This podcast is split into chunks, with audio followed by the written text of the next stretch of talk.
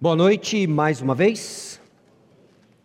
Nós estamos no meio de uma minissérie pertencente à programação do Acampa Dentro, essa atividade anual da nossa igreja. Por isso nós estamos interrompendo a série dos Salmos, ok? Estamos estudando o que, que significa sermos membros de um mesmo corpo.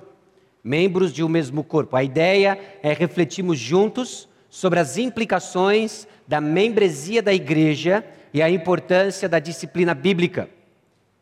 Ah, no sábado de manhã, nós vimos que o DNA do nosso corpo, esse composto que coordena as funcionalidades do corpo de Cristo, o DNA, é o Evangelho. Nós estudamos a passagem de João, capítulo 13 a 17, ligado com 1 João, capítulo 1, de 1 a 7. E como esse composto, o DNA da igreja, esse evangelho, essa mensagem que nós proclamamos e que foi encarnada na pessoa do Senhor Jesus Cristo, é transmitida de geração a geração. O aspecto da hereditariedade da mensagem do Evangelho. A igreja do Senhor Jesus Cristo, que segue triunfante há quase dois milênios e que nós sabemos e cremos numa esperança final da gloriosa igreja, porque servimos o glorioso Senhor Jesus Cristo. Nós vimos que a nossa prática de igreja nasce de uma mensagem específica. As palavras de Jesus acerca de sua obra de salvação, o Evangelho.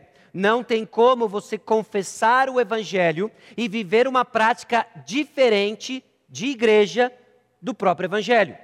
Se professamos o Evangelho, o nosso DNA, a prática de igreja, a nossa vida de igreja, Igreja Batista Maranata, na singularidade dos seus membros e na coletividade dos seus membros, deve ser coerente com a nossa mensagem. Eu propus para os irmãos, então, a seguinte definição e lógica, emprestada do nosso amigo e irmão aqui, Jonathan Lehman. Submeter-se a uma igreja local na terra, na linguagem da ética cristã, é nos tornarmos aquilo que somos no céu. Se você professa Jesus Cristo e você faz parte da igreja do Senhor Jesus Cristo e você é povo de Deus, Povo celestial, nada mais coerente do que você se tornar membro de uma igreja local e tornar visível a realidade espiritual. Foi isso que nós vimos no primeiro dia. Vimos que o Evangelho, então, é o poder de Deus que dá a vida, define o funcionamento e o crescimento do corpo de Cristo. Pus uma colinha bíblica para você ali no final, Romanos capítulo 1, versículos 16 e 17 uma definição clara e objetiva do Evangelho: justiça de Deus para todos aqueles que creem. O justo viverá pela fé. O justo, então, é aquele justificado por Jesus, Romanos capítulo 1. Em Gálatas, o justo vive pela fé, a ênfase na sua vida diferente. Em Hebreus, é a fé. É a fé o meio pelo qual nós nos apropriamos daquilo que Jesus Cristo fez por nós. Hoje de manhã, então, nós vimos cinco causas de má, má formação congênita na igreja. Diante dessa gloriosa verdade do Evangelho, o Evangelho da graça do Senhor Jesus Cristo, essa verdade objetiva que nos foi revelada na palavra de Deus, por que que por vezes a igreja mostra uma formação equivocada? Vimos que a igreja é esse meio de comunicação do Evangelho. O meio afeta a mensagem. A mensagem que nós temos é o amor de Deus em Cristo, proclamado e visto porque por vezes ele não é visto e por tantas vezes ele é deturpado na sua proclamação. Parte tem a ver com o individualismo que entrou dentro da igreja. Essa preocupação apenas com a sua autoexpressão, com a minha autorrealização. Esse individualismo tem redefinido o conceito de amor, aplicado então ao amor de Deus e criado algo diferente do que é a igreja do Senhor Jesus Cristo. Que também dá espaço para o consumismo. Nós agora escolhemos igreja como ir ao shopping. Gosto ou não gosto? Isso, essa parte eu gosto, essa parte eu não gosto. Eu compro isso, não compro aquilo. Esse consumismo, então, ligado ao individualismo, nos leva a uma falta de compromisso. Igrejas incapazes de fazer sacrifício uns pelos outros, porque estão preocupadas apenas em se auto-expressar, auto-realizar, em consumir apenas aquilo que dá prazer. Uma falta de compromisso que leva a uma descrença, incredulidade no próprio amor e por isso não emitimos julgamentos. Não julgue nada. O amor não julga, ele apenas aceita. Esse não é o amor de Deus por nós. O amor de Deus por nós é nos receber quando ele descarrega o seu julgamento sobre Jesus Cristo, nosso substituto. Vimos então que o amor de Deus é melhor do que incondicional. O amor de Deus nos mostra a que ponto ele nos amou. O sacrifício de Jesus nos mostra o ponto em que ele nos amou, a sua benevolência, não por causa de nós, porque éramos inimigos dele, mas por causa da sua natureza. Porque ele sim se autorrealiza, auto-expressa, que é totalmente compatível com o seu plano de mostrar a sua glória. Mas quando nós queremos nos expressar, nos realizar, nós assumimos o lugar do próprio Deus, nós queremos encher a terra com a nossa glória, não a de Deus. Então, uma visão depreciada de quem Deus é e da sua santidade leva a uma má formação congênita da igreja, remediado com as verdades do Evangelho. E é o próprio Evangelho que define para nós membresia e disciplina, os dois operando juntos para mostrar uma clara distinção entre aqueles que são de Deus e aqueles que não são. Membresia e disciplina, então, submeter-se a uma igreja local na terra é nos tornarmos aquilo que somos do céu. Participar da membresia de uma igreja bíblica significa se submeter a um corpo de relacionamentos com estruturas de autoridades implícitas. Um corpo no qual os diferentes membros assumem papéis diferentes, embora eles constituam junto um único corpo. Começa então com o arrependimento da soberania do eu e passamos a ouvir as palavras do Rei Jesus. Igreja acontece ao redor das palavras de Jesus. Onde estamos então? Isso é o que nós vimos até agora. Não era pegadinha do malandro. Nós tivemos que ajustar o nosso calendário. Ok? Ah, o pastor Fábio iria pregar hoje à noite, mas ele está cuidando da sua esposa e filha. A Vivian passou a noite com uma virose. Ele passou a parte da manhã no pronto-socorro para chegar em casa e receber a sua filha com virose. E ele passou cuidando dela parte da tarde também. Então nós invertemos. Hoje à noite nós vamos ver o que nós veríamos amanhã cedo: a vida no corpo, o testemunho do amor de Cristo.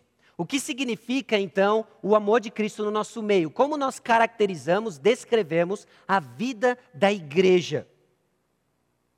Amanhã cedo nós vamos ver o crescimento do corpo, aspectos de evangelismo e missões. Deus nos deu uma mensagem e Deus nos deu uma tarefa. É, cumprir essa tarefa, então, significa crescer o corpo de Cristo, evangelismo e missões. E aí sim, se Deus quiser, na terça de manhã, vemos o surpreendente amor de Cristo com o pastor Fábio. Então é onde nós estamos ah, na, na lógica daquilo que nós planejamos para estudar o que significa sermos membros de um só corpo, do mesmo corpo de Cristo. Vida no corpo, o testemunho do amor de Cristo. Abra sua Bíblia em Colossenses capítulo 2, versículo 20. O nosso texto é de Colossenses 2, 20 até Colossenses 3, 17.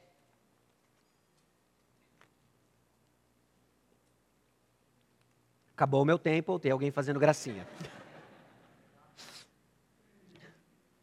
Quero crer que é alguém fazendo uma gracinha. Vida no corpo, testemunho do amor de Cristo. Como é que é o dia a dia da igreja? Não sei se você já parou para pensar o dia a dia da igreja. Uma das coisas que eu gosto daqueles vídeos que os irmãos fazem, né, das programações da igreja, é aquela câmera acelerada. Já viu? Eles deixam fixos num cenário só e a coisa começa a acontecer. Tem um vídeo da igreja, da festa da gratidão, em que isso fica muito claro, a gente vê as coisas acontecendo. E às vezes dessa minha mente fértil, não sei, criativa ou não, não vem ao caso, né? Eu fico imaginando como é que é o dia a dia da igreja. E o dia, da, o dia a dia da igreja é mais ou menos assim, né? A vida na igreja, a vida de um membro. Ele frequenta, participa do culto. Então, domingo após domingo, ele sabe onde ele vai estar. Ele vai estar na igreja, ele vai estar uh, no quilômetro 11, ele vai estar aqui onde nós nos reunimos, encontrar a igreja, deixa eu ser mais específico. E aqui nós vamos cultuar a Deus. Ele vem, frequenta o culto, frequenta algumas atividades da igreja. Ele também luta contra o pecado. Ele é informado sobre a santidade de Jesus. Aí ele é, ele, ele é quebrantado pelo seu pecado, ele confessa o seu pecado, ele se arrepende. Aí ele vai despojar o seu pecado, vai renovar a sua mente e vai se revestir do novo homem. É esse DRR aí. O despojar, o renovar e o revestir. Essa é a vida do crente. O crente é alguém que às vezes chora por causa do seu pecado, consolado por Jesus Cristo. É a vida de crente. Eles servem uns aos outros numa comunhão quase perfeita. Quase perfeita. Então nós nos encontramos, por exemplo, numa situação dessa de acampa dentro, nós desfrutamos de uma comunhão, é super legal, você se diverte, você tem bons papos, é edificante. Aqui e ali parece que tem umas arestas que precisam ser aparadas, uma situação, alguém fala alguma coisa atravessada, ou você diz alguma coisa atravessada, e a nossa comunhão quase perfeita. É? Desfrutamos disso não só no acampa dentro, mas em todo encontro da igreja. Buscamos oportunidades de evangelismo. Olha só. É? Deus tem nos dado oportunidades. Ah, confiou a nós o ministério agora do Day Camp. Alguns irmãos estão, ah, tem, tem grupos evangelísticos, intencionalmente buscando levar a mensagem, crescer o corpo de Cristo. Não simplesmente por mais pessoas, mas simplesmente por ser fiel ao chamado que Deus nos deu, de levar o evangelho. Bom, esse é o dia a dia da igreja. Poderia limitar algumas outras coisas, mas eu pensei na comunhão, na adoração a Deus, eu pensei na luta da santificação pessoal, eu pensei no serviço, edificação mútua e pensei no evangelismo, o ministério lá fora. Esse é o dia a dia da igreja. Mas qual que é a diferença? Aquilo que estava no slide anterior está aqui, na coluna da esquerda. Pensa, por exemplo, no seu dia a dia no trabalho. Como é que é o dia a dia no trabalho? Você bate o cartão nos encontros do trabalho. Você frequenta o culto do trabalho. Ok? O que mais que você faz no trabalho? Você luta contra obstáculos no seu trabalho. Você reconhece os problemas. A crise está chegando. Você resolve problemas internos para que, de repente, a sua empresa, o seu local de trabalho se encontre robusto para enfrentar a crise. Você volta às melhores práticas, ao DRR empresarial, né? Você vai despojar aquilo que não presta, você vai renovar sua mente com cursos inovadores, gurus da administração, e aí você vai se revestir dessas novas práticas. Sei lá, não sei se eu estou forçando muito, mas vai comigo aqui, caminha comigo. Aí você trabalha no espírito de equipe quase perfeito. você tem uma equipe de trabalho. E você sabe que se tiver um indivíduo lá causando muito problema, se ele estiver causando muito obstáculo para que o trabalho continue, a cabeça dele vai rolar. Você até ora um imprecatóriozinho para que isso aconteça. E você pensa nesse camarada, a cabeça dele tem que rolar e tal. E é aquela, aquele espírito de equipe, mas quase perfeito, tem problemas. Bom, trabalhando numa empresa, não sei qual é o seu contexto, você busca oportunidades de crescimento. Guardadas as devidas proporções, qual a diferença? Qual a diferença de um grupo que se reúne aqui, e se chama igreja, de um grupo de pessoas que se reúne não sei aonde, se chama fábrica, empresa? Qual é a diferença? Bom, vamos dar um duplo clique no dia a dia da igreja. Vamos pensar na diferença de um igrejeiro versus um membro maduro. Olha só. Um igrejeiro versus um membro maduro. O beato gospel versus um membro maduro. A nossa preocupação é óbvio que você esteja como um membro maduro, crescendo como um membro maduro. Mesmo que você ainda tenha alguns aspectos de imaturidade, a nossa oração e o nosso, o nosso papel aqui é equipar você rumo à maturidade. Mas a diferença de um membro maduro para um igrejeiro é muito sutil. Olha só. Um igrejeiro, ele frequenta a igreja. Ele é igrejeiro. Um membro maduro, ele frequenta a igreja. Então eles, ambos chegam no estacionamento, ambos se cumprimentam, ambos sorriem uns para os outros. O igrejeiro entra, senta numa dessas cadeiras confortáveis da Marfinite. O membro da igreja também senta nessas cadeiras confortáveis da Marfinite. Você sabe que no meio do sermão você tem que fazer um reposicionamento pra, né, por causa da coluna. Okay? Ambos fazem isso. O igrejeiro, ele se sujeita às ordens da Bíblia. Mas nem todas, porque a carne é fraca. E o membro maduro? Ele se sujeita às ordens da Bíblia, mas nem todas, porque a carne é fraca. Ambos ouvem, o, ambos ouvem o discurso de que a carne é fraca, de que nós fomos salvos por Jesus Cristo, mas já desfrutamos e estamos livres do poder do pecado, mas ainda não da presença do pecado. Ambos lutam, ambos lutam. Ambos descrevem as suas lutas contra o pecado no agrupe, por exemplo, com irmãos que eles têm intimidade. O igrejeiro participa das bênçãos da comunidade. É possível que ele venha no acampa dentro e participe das bênçãos da comunidade. É gostoso estar junto. Ele participa da bênção disso. E o membro maduro? Ele participa das bênçãos da comunidade. Ele também está presente nas atividades, nos ministérios, nos encontros e também é abençoado pela comunidade. O igrejeiro cai de vez em quando e aprende lições. Ele não é bobo. Ele sabe que alguns caminhos, ai, o resultado não é legal. Então ele cai de vez em quando, mas ele aprende lição. E o crente maduro? Cai de vez em quando ele aprende. O igrejeiro, o que, que ele faz? O igrejeiro ele tem uma vida na disciplina da carne. Talvez ele seja alguém que tem uma leitura bíblica exemplar. Pensa num camarada disciplinado. É o igrejeiro. O igrejeiro tem uma, um, um plano de leitura anual fantástico, que não acaba em Levítico, não acaba nas genealogias de números, não acaba lá não. Ele segue. Ele decorou algumas, inclusive. Ó, esse igrejeiro, ele é dos bons, ok? Mas é uma vida de disciplina na carne. E o membro maduro? Ele tem uma vida no poder do Espírito, o Evangelho. O igrejeiro, ele busca ganhar o favor de Deus.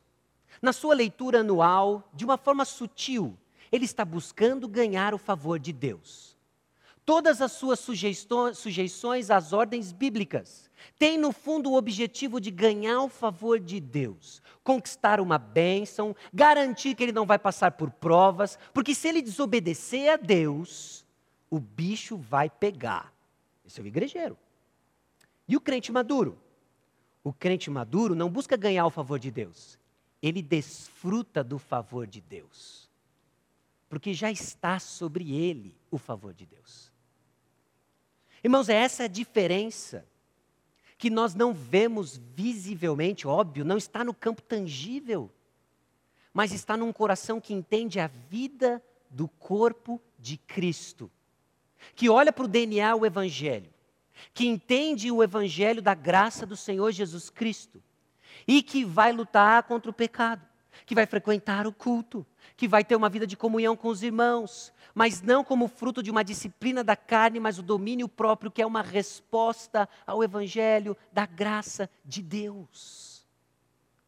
Meus irmãos, gente que não tem o Espírito Santo é capaz de ser muito mais disciplinado do que todos nós juntos. Nós estamos no ano de Olimpíadas.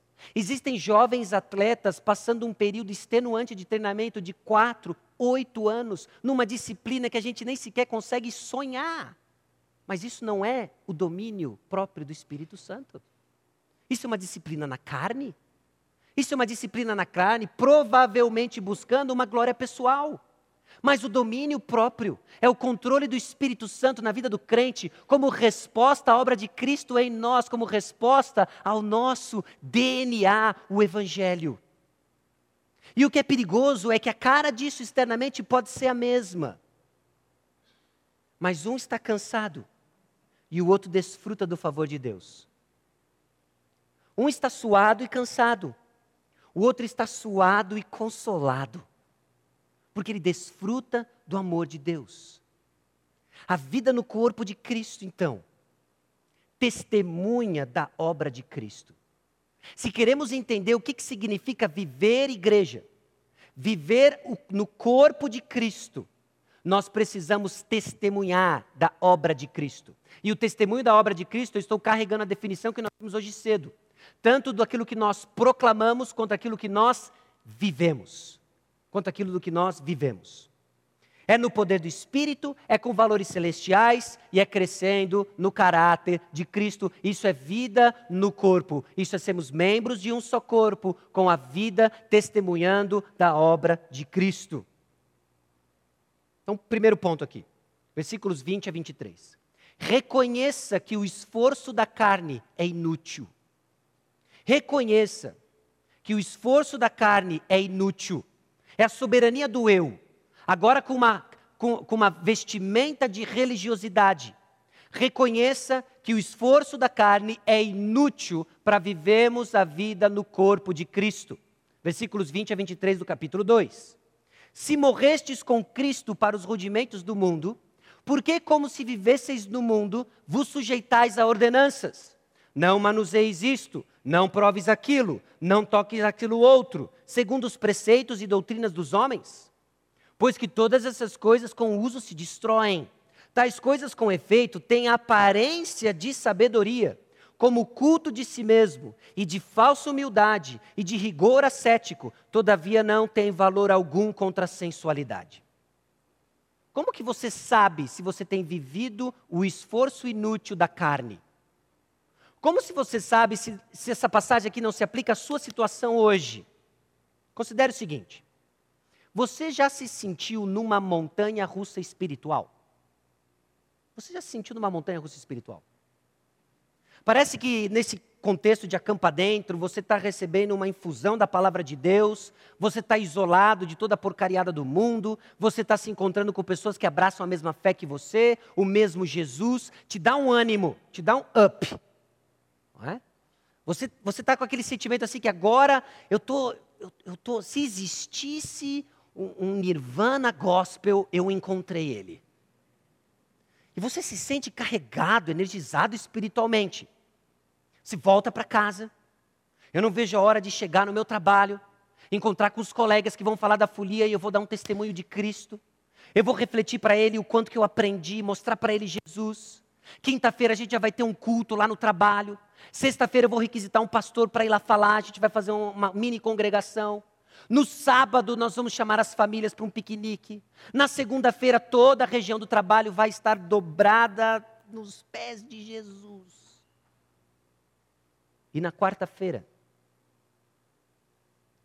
à tarde, vão perguntar: como é que foi o seu feriado? Não, foi, foi legal. Onde você foi? Perto lá de Caçapava, Jacareí, ali pertinho. Onde está aquele poder? Os mesmos hábitos voltam. Parece que o entusiasmo não se passou de um fogo de palha, que nada mais era do que esforço da carne e não obra do espírito. Ou talvez você se sentiu numa camisa de força de pecado? Você escuta a palavra, é convencido do pecado, mas se sente numa camisa de força. Eu não consigo mudar. Já tentei, já contei até 10, já li livros e livros e livros. Estou quase escrevendo o meu próprio livro. E não mudo. Eu estou numa camisa de força. Você já se sentiu assim? Você já se sentiu debaixo de uma tonelada de culpa diante de suas falhas e tentativas frustradas em ser o que acredita que Deus e todos esperam de você? E você se esconde na multidão, se esconde fazendo coisas de membro maduro, mas na verdade é um igrejeiro sem uma vida de poder, porque você está na carne e não no espírito. Eu estou cansado. Eu estou cansado de não ser o que Deus e os outros esperam de mim como cristão. Talvez o capítulo 2, versículos 20 a 23 não estejam tão distantes da gente. Regras e tradições são incapazes de produzir genuína transformação. Não é uma receita, não é uma tradição que vai transformar você. Elas até podem parecer a coisa certa, de uma moral igrejeira, mas não irão produzir mudança genuína e são fruto do nosso orgulho. Eu descobri o segredo da vida espiritual de sucesso. Foco no eu. Foco no eu. Soberania do eu para simplesmente ou entrar numa montanha russa espiritual, ou numa camisa de força do pecado, ou mais uma vez colocar um piano de culpa nas suas costas, porque você não é o que Deus espera de você, nem o que os outros esperam de você. Então nós precisamos voltar para o nosso DNA. Nós precisamos voltar para o Evangelho do Senhor Jesus Cristo e descobrir como esse código genético forma e faz funcionar o corpo de Cristo. Então nós perguntamos, Jesus, não pode ser eu? Não é eu? Não é eu pela minha experiência, não é eu pela tua palavra. Ambos, ambos contribuem para a tese de que o meu esforço pessoal é inútil na luta contra o pecado. Mas esse é só o primeiro ponto. Então não chuta o balde ainda não. Nem enfia o pé na jaca. Desenvolva a mentalidade celestial. Versículos 1 a 4 do capítulo 3. Esses versículos esclarecem um pouco para nós de uma preciosa doutrina chamada da nossa união com Cristo. União com Cristo. Que talvez você já tenha ouvido falar dela em outras palavras, como aqueles que permanecem em Cristo, como aqueles que estão em Cristo. Portanto, se fostes ressuscitados juntamente com Cristo, Buscai as coisas lá do alto, onde Cristo vive, assentado à direita de Deus. Pensai nas coisas lá do alto, não nas que são aqui da terra. porque morrestes, e a vossa vida está oculta juntamente com Cristo em Deus. Quando Cristo, que é a nossa vida, se manifestar, então vós também sereis manifestados com Ele em glória. O seu testemunho cristão, a sua ética cristã, aquilo que é visível, aquilo que é tangível, e todos nós vemos no convívio da igreja, é resultado direto da transformação de Cristo salvação. O apóstolo Paulo não separa os dois, ele mostra os dois como um lado diferente da mesma moeda, da mesma manifestação da graça de Deus. O Deus que salva é o Deus que santifica. Isso é visto no nosso estilo de vida, que progressivamente é aplicado na graça do Senhor. Disciplina piedosa, então, é diferente de regra sem poder. Eles podem parecer a mesma coisa, mas você está num conjunto de tradições e regras se isso não é resposta ao que Cristo fez por você. Mas você está então numa disciplina piedosa se isso é resposta ao que Cristo fez por você. A chave então de novo se encontra no nosso DNA. Olha o que Cristo fez por você. Olha o amor de Deus visto em Cristo por você. Por isso, preste bastante atenção em dois imperativos que vão fluir diretamente da obra de Cristo: buscai e pensai. Os versículos 1 a 4 são estruturados de tal forma que saltam sobre os nossos olhos dois imperativos, duas ordens, ligadas ao que Cristo fez por nós: buscar e pensar. A mente celestial nos foi dada por Cristo. Ao desenvolver e buscar desenvolver uma mentalidade celestial, daquele que é, é, que é membro do corpo de Cristo, cuja pátria está nos céus. Lembre-se o seguinte: a mente celestial nos foi dada em Cristo, nos foi dada por Cristo. Nós morremos com Cristo, diz o versículo 3. Nós ressuscitamos juntamente com Cristo. E nós aguardamos a glorificação com Cristo. Nós fomos unidos com Cristo Jesus. Unidos na Sua morte, unidos na Sua ressurreição, e aguardamos a glorificação com Cristo. Essa é a nossa união com Cristo Jesus. Quando o apóstolo Paulo coloca, se fostes ressuscitados juntamente com Cristo, a construção aqui em português parece uh, que está implicando em alguma dúvida, mas não é isso que o texto diz. Talvez a tradução mais precisa fosse, portanto, uma vez que nós fomos ressuscitados juntamente com Cristo, o apóstolo Paulo faz uma declaração de certeza e o que flui baseado nessa certeza, nós fomos ressuscitados com Cristo. Você tem o Senhor Jesus Cristo como seu Senhor e Salvador, você foi ressuscitado com Cristo, é uma certeza. E você que tem essa certeza, então, busque algo e pense em algo. A vida no corpo nos impele a buscar algo novo, a pensar algo diferente. É aquilo que João coloca em outras palavras da seguinte forma: Amados, agora somos filhos de Deus. É uma sentença completa, que faz total sentido na teologia que abraçamos. Nós somos filhos de Deus. Você crê no Senhor Jesus Cristo, você se torna um filho de Deus. Você se arrepende dos seus pecados, abraça e o recebe nos méritos de Jesus, você é um filho de Deus. Esse é o seu estado em Cristo Jesus. Mas ainda não se manifestou o que haveremos de ser. Já, já, já desfrutamos de algo, mas ainda aguardamos algumas coisas. Sabemos que quando ele se manifestar, seremos semelhantes a ele, porque haveremos de vê-lo como ele é. No momento em que Jesus Cristo nos buscar ou nos chamar, nós veremos como ele é e seremos transformados à sua semelhança. Eu não sei como é que vai ser isso. A Bíblia não entra em detalhes dessa transformação, mas é um fato. Na presença de Jesus seremos como Ele. Na presença de Jesus seremos perfeitamente como Ele. Você tem essa esperança? Sabe qual é a marca daqueles que têm essa esperança? João continua para nós, versículo 3. E a si mesmo se purifica todo o que nele tem esta esperança assim como Ele é puro. Você crê que você será como Ele? O seu sim deve ser acompanhado com uma busca para ser como Ele. Vamos ver como isso é desenvolvido ao longo dessa passagem. Essa mente celestial, ela é direcionada pela busca correta. É o primeiro imperativo aqui: buscai as coisas lá do alto. Buscai é um esforço, é uma devoção séria para atingir um objetivo, é um redirecionamento de foco. O apóstolo Paulo coloca esse buscar no imperativo presente. Esse tempo sugere um alvo, um alvo, um hábito. Continue buscando. Não é algo que você fez quando levanta a sua mão, mas é algo que lhe direciona de dar uma nova busca e você continuamente busca o Senhor. Tudo é redefinido pelos valores celestiais. E o crescimento espiritual só vem por meio de Cristo. Então é natural esperar que o foco esteja direcionado para onde ele está.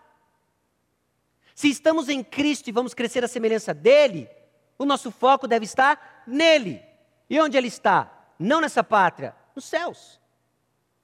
Não nessa terra, nos céus. Essa mente celestial, então, que é direcionada pela busca correta, ela também é desenvolvida com conteúdo celestial, que é o segundo imperativo. Nós vamos buscar as coisas lá do alto, onde Cristo vive, assentado à direita de Deus, e vamos pensar as coisas lá do alto, não nas que são aqui da terra. Nesse sentido, eu acredito que nós devemos ser honestos e aceitar quando as pessoas lá fora falam que nós vivemos num outro planeta. Você tem razão. Minha pátria não é aqui. Inclusive, o nosso rei nos impele a não pensar das coisas daqui, pensar nas coisas lá do alto. Ainda estamos aqui, mas buscamos as coisas do alto. Pensamos nas coisas do alto. Essa mente, então, celestial, ela é desenvolvida com conteúdo celestial. Pensar, essa mente celestial se ocupa com conteúdo celestial, da mesma forma como ele fez em buscar, é um imperativo, é uma ordem no presente. Continue pensando. Dê atenção especial a um conteúdo, conteúdo transformado. Você foi ressuscitado com Cristo? Cristo Jesus está lhe dando uma nova lista de assuntos celestiais para ocupar a sua mente. Para ocupar a sua mente.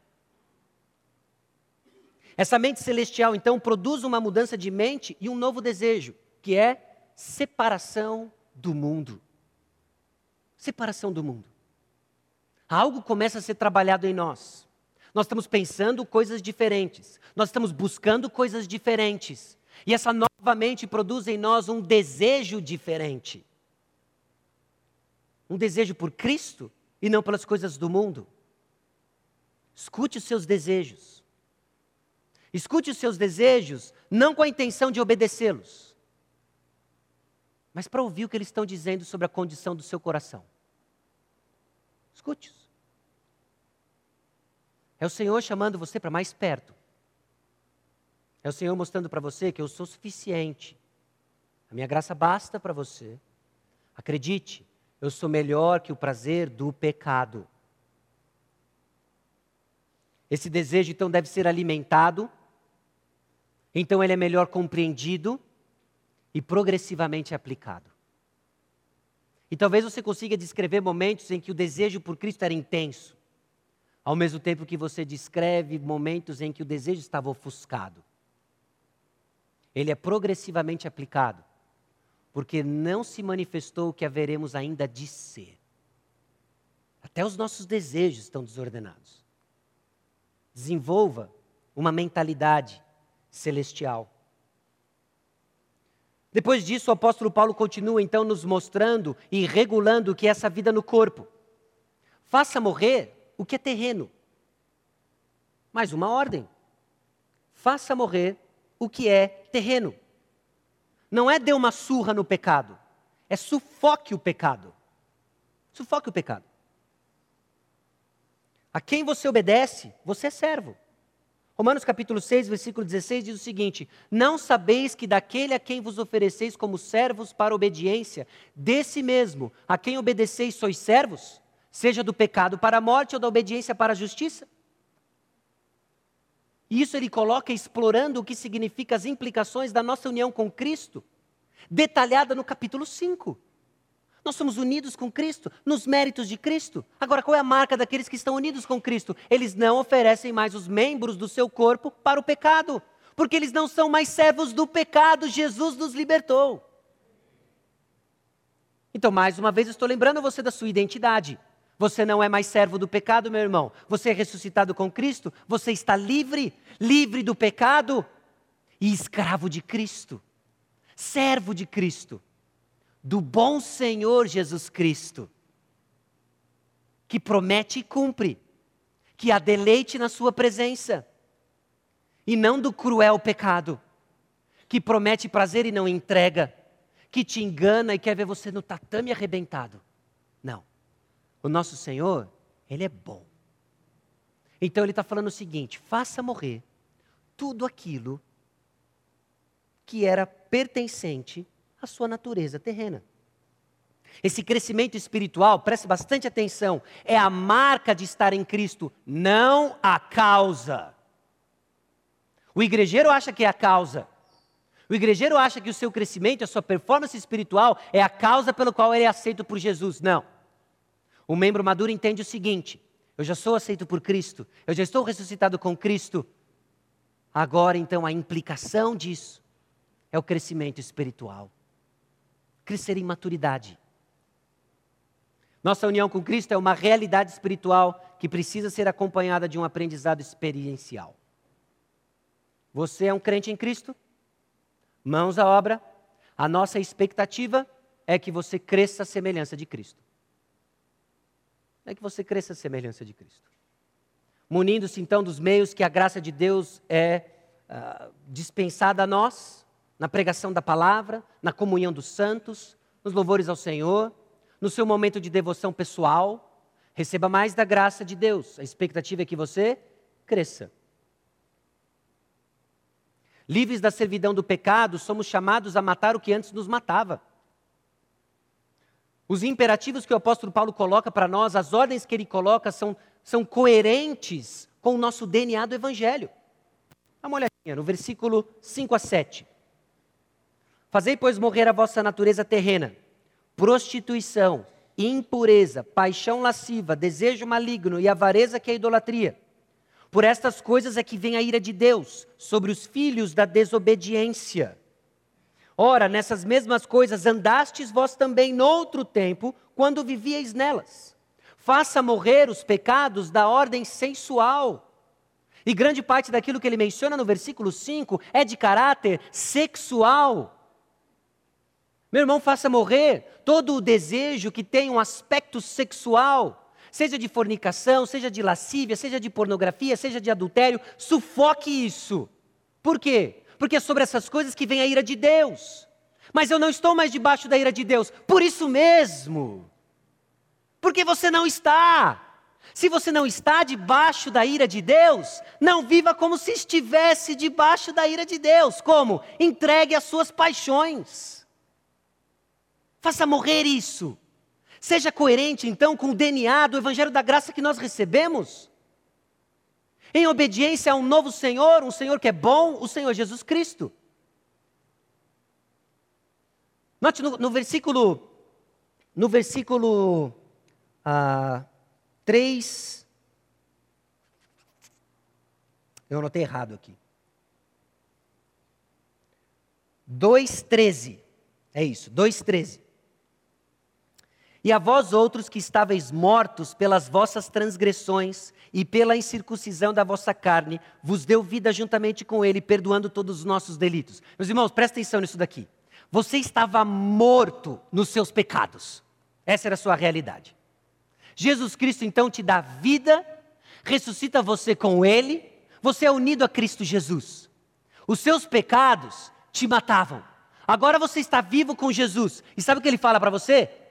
Mate aqueles que antes te matavam. Não é legal, né? Até sou uma vingancinha. Mas não, é o triunfo da obra de Jesus. Aquilo que antes me matava, eu agora sou chamado a matar. Eu mudei de lado. Eu estava num exército que estava perdendo. Eu estava morrendo. Jesus Cristo me trouxe para o pelotão dele e falou assim: agora é o seguinte, a vitória é certa. Você entendeu? A vitória é certa. Eu venço no final, todo joelho vai se dobrar, toda língua vai confessar, eu vou abrir os selos, vai ser fantástico. Eu sou o cordeiro que foi morto pelo seu pecado, eu também sou o leão da tribo de Judá. O negócio é show. Leia Apocalipse, é uma festa de arrebentar para quem estiver no lado certo. Mas agora vai lá e bota para quebrar. Porque a vitória é certa. Então vamos entrar no campo, no campo de batalha e fazer morrer o pecado.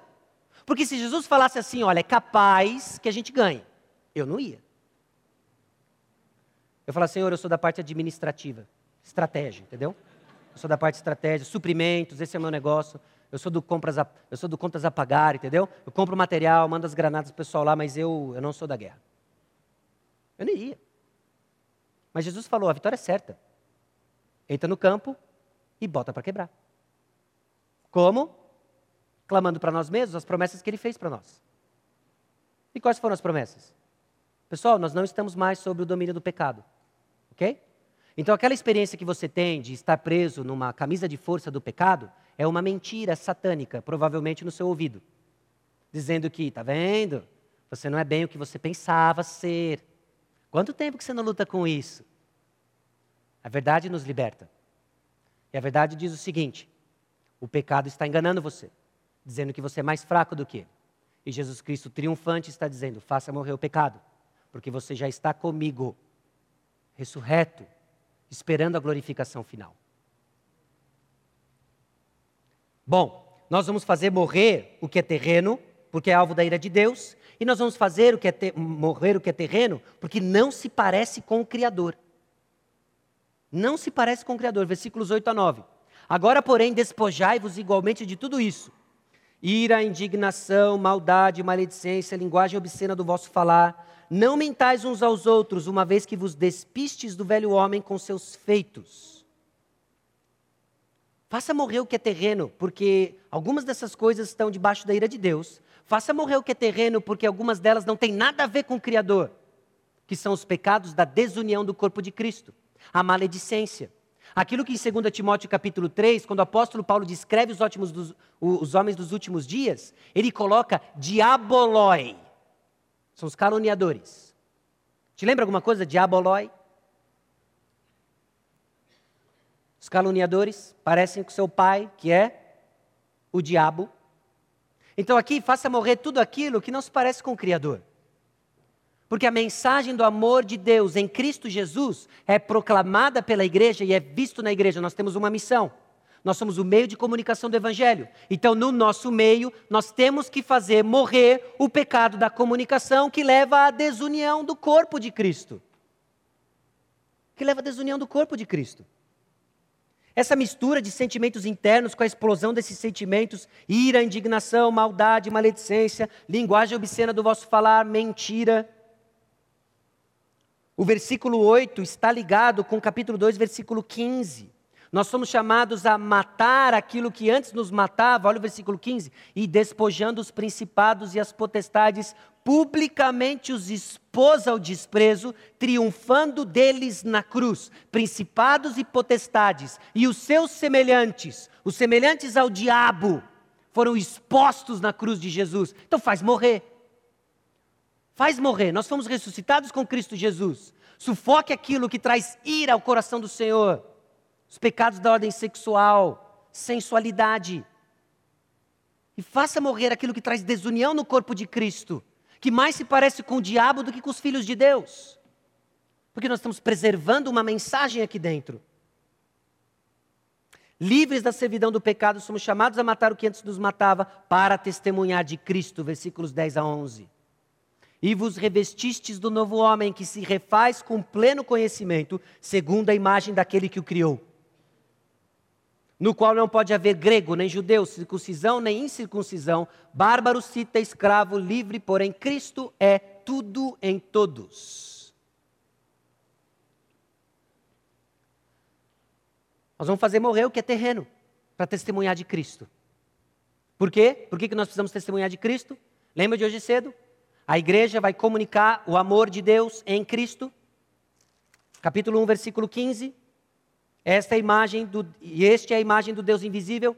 Esse este, pronome que faz referência a Jesus Cristo. Jesus é a imagem do Deus invisível. Então nós vamos nos revestir do que se parece com Cristo, mostrando para o mundo o amor de Deus.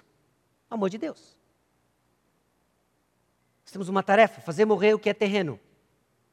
Porque o que está em jogo é a proclamação da mensagem. E qual o valor da proclamação da mensagem?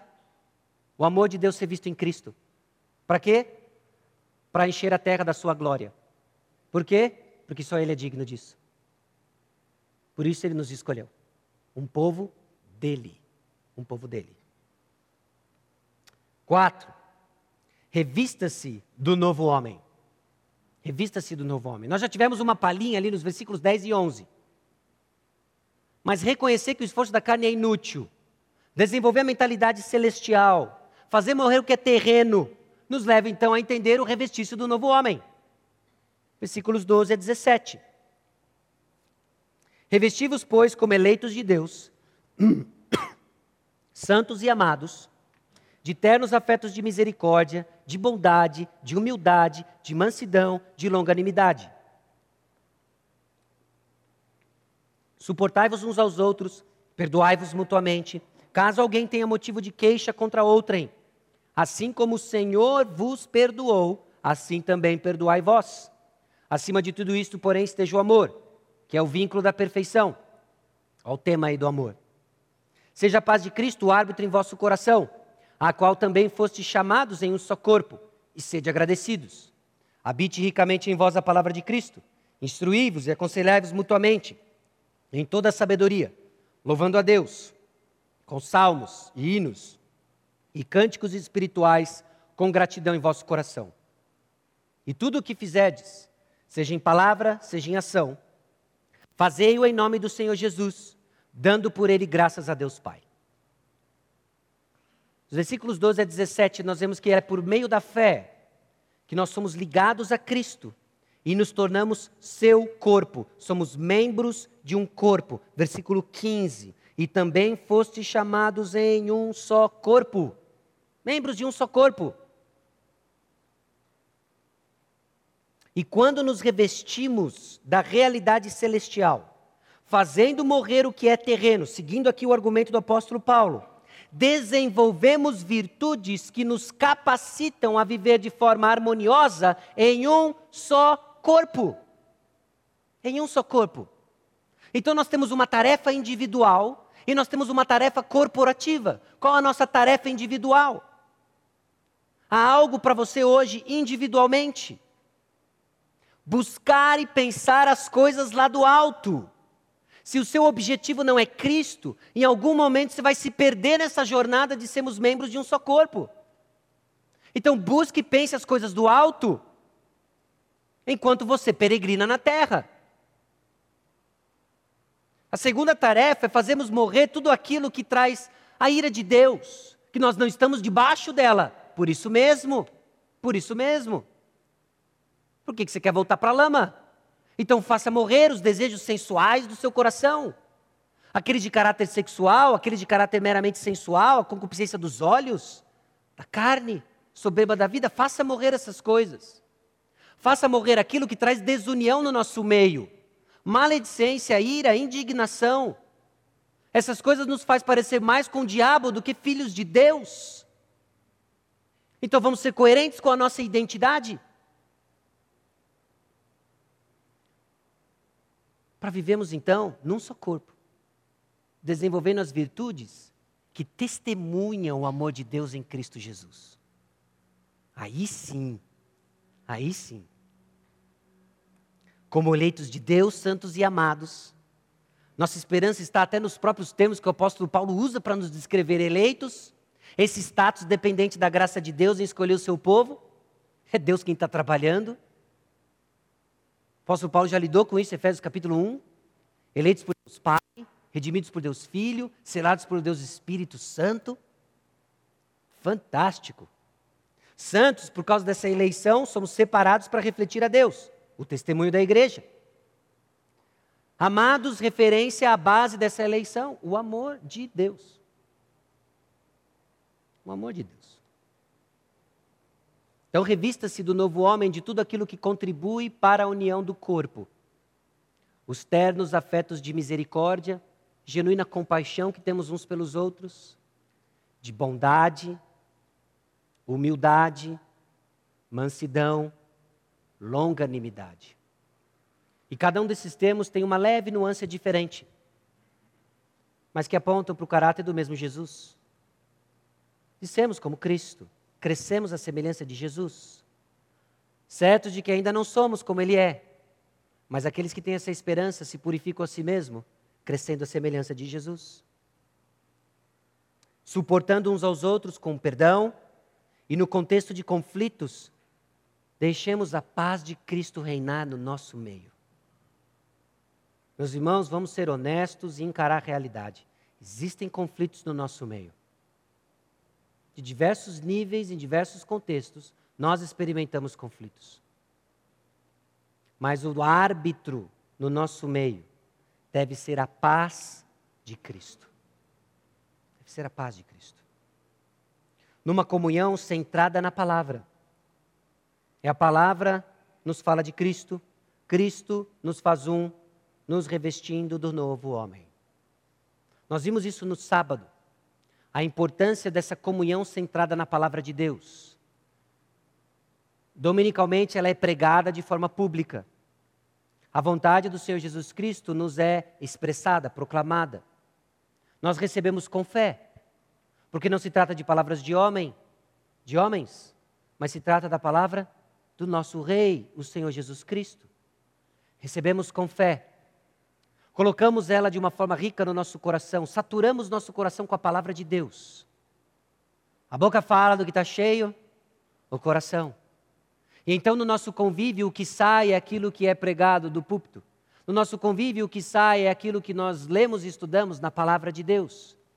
E essa comunhão, então, é estreitada conforme nós compreendemos progressivamente a vontade do nosso Deus revelada nas Escrituras. E nós recebemos é o Senhor falando conosco. Da mesma forma como ele falou com os, os, os irmãos, os cristãos da igreja primitiva. E da mesma forma como ele falou com os apóstolos. Porque as palavras de Jesus foram deixadas para nós. Então nós ouvimos e participamos dessa experiência doida de comunhão com Jesus, com Deus Pai, por meio do Espírito Santo.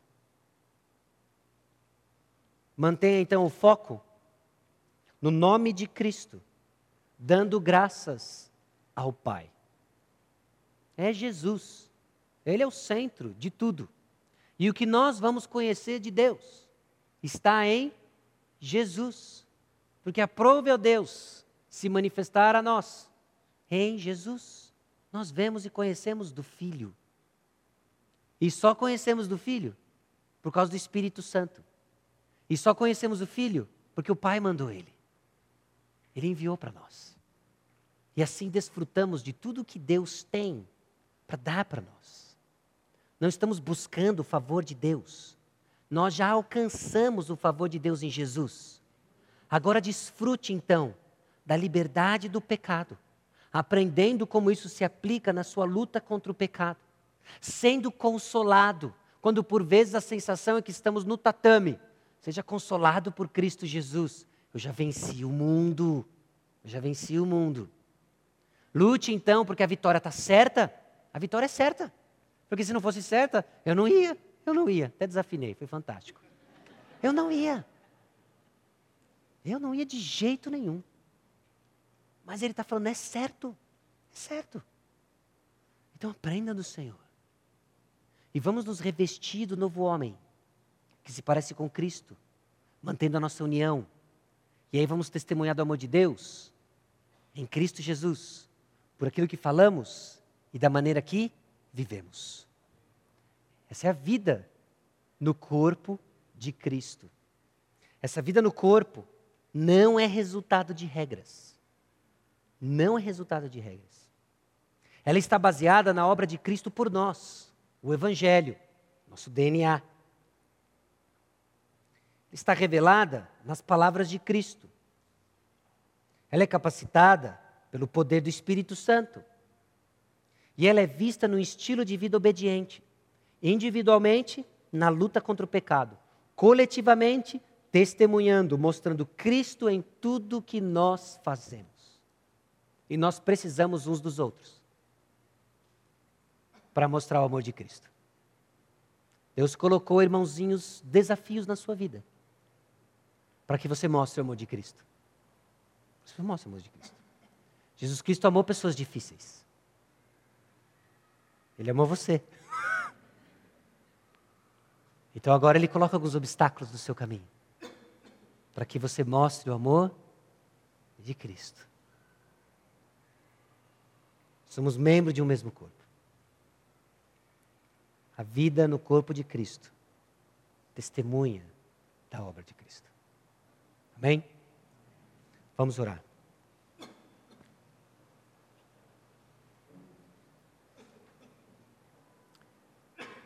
Senhor nosso Deus e Pai, nós somos gratos pela graça dada a nós no sacrifício de Jesus Cristo, aplicado a Deus pela atuação do Teu Santo Espírito, concedido a nós pelo amor de Deus Pai. Nós te louvamos por isso. Nós te louvamos, ó Deus, porque não estamos mais debaixo da Tua ira. Nós te louvamos, ó Deus, porque o amor de Cristo é visto no nosso meio. E nós te louvamos, ó Deus, porque na luta contra aquilo que traz a tua ira, na luta contra aquilo que promove a desunião do corpo de Cristo, nós temos vitória e temos o poder do Espírito Santo para crescermos à semelhança de Jesus. E assim enchemos, ó Deus, o nosso contexto da glória de Deus, como a igreja que proclama o amor de Cristo e vive o amor de Cristo. Não nos deixa, Deus, viver no engano do pecado, que grita contra nós de que ele é irresistível, de que ele é mais poderoso, mas o seu destino foi proclamado na cruz do Calvário, no túmulo vazio. Jesus Cristo venceu. Então, conceda-nos a graça de nos apropriarmos dessa vitória, enquanto aguardamos a bendita esperança de sermos perfeitamente como Ele é. Então, descansamos e somos capacitados para lutar. Enquanto suamos, com os olhos fixos em Jesus, nos alegramos. Conceda-nos a graça, oh Pai, de sermos uma igreja que vive a vida no corpo de Cristo, em que o cabeça é claro o Senhor Jesus Cristo. Abençoe o restante do nosso tempo no acampo adentro, aprendendo mais do Senhor Jesus Cristo e da vida no corpo no nome de Jesus. Amém.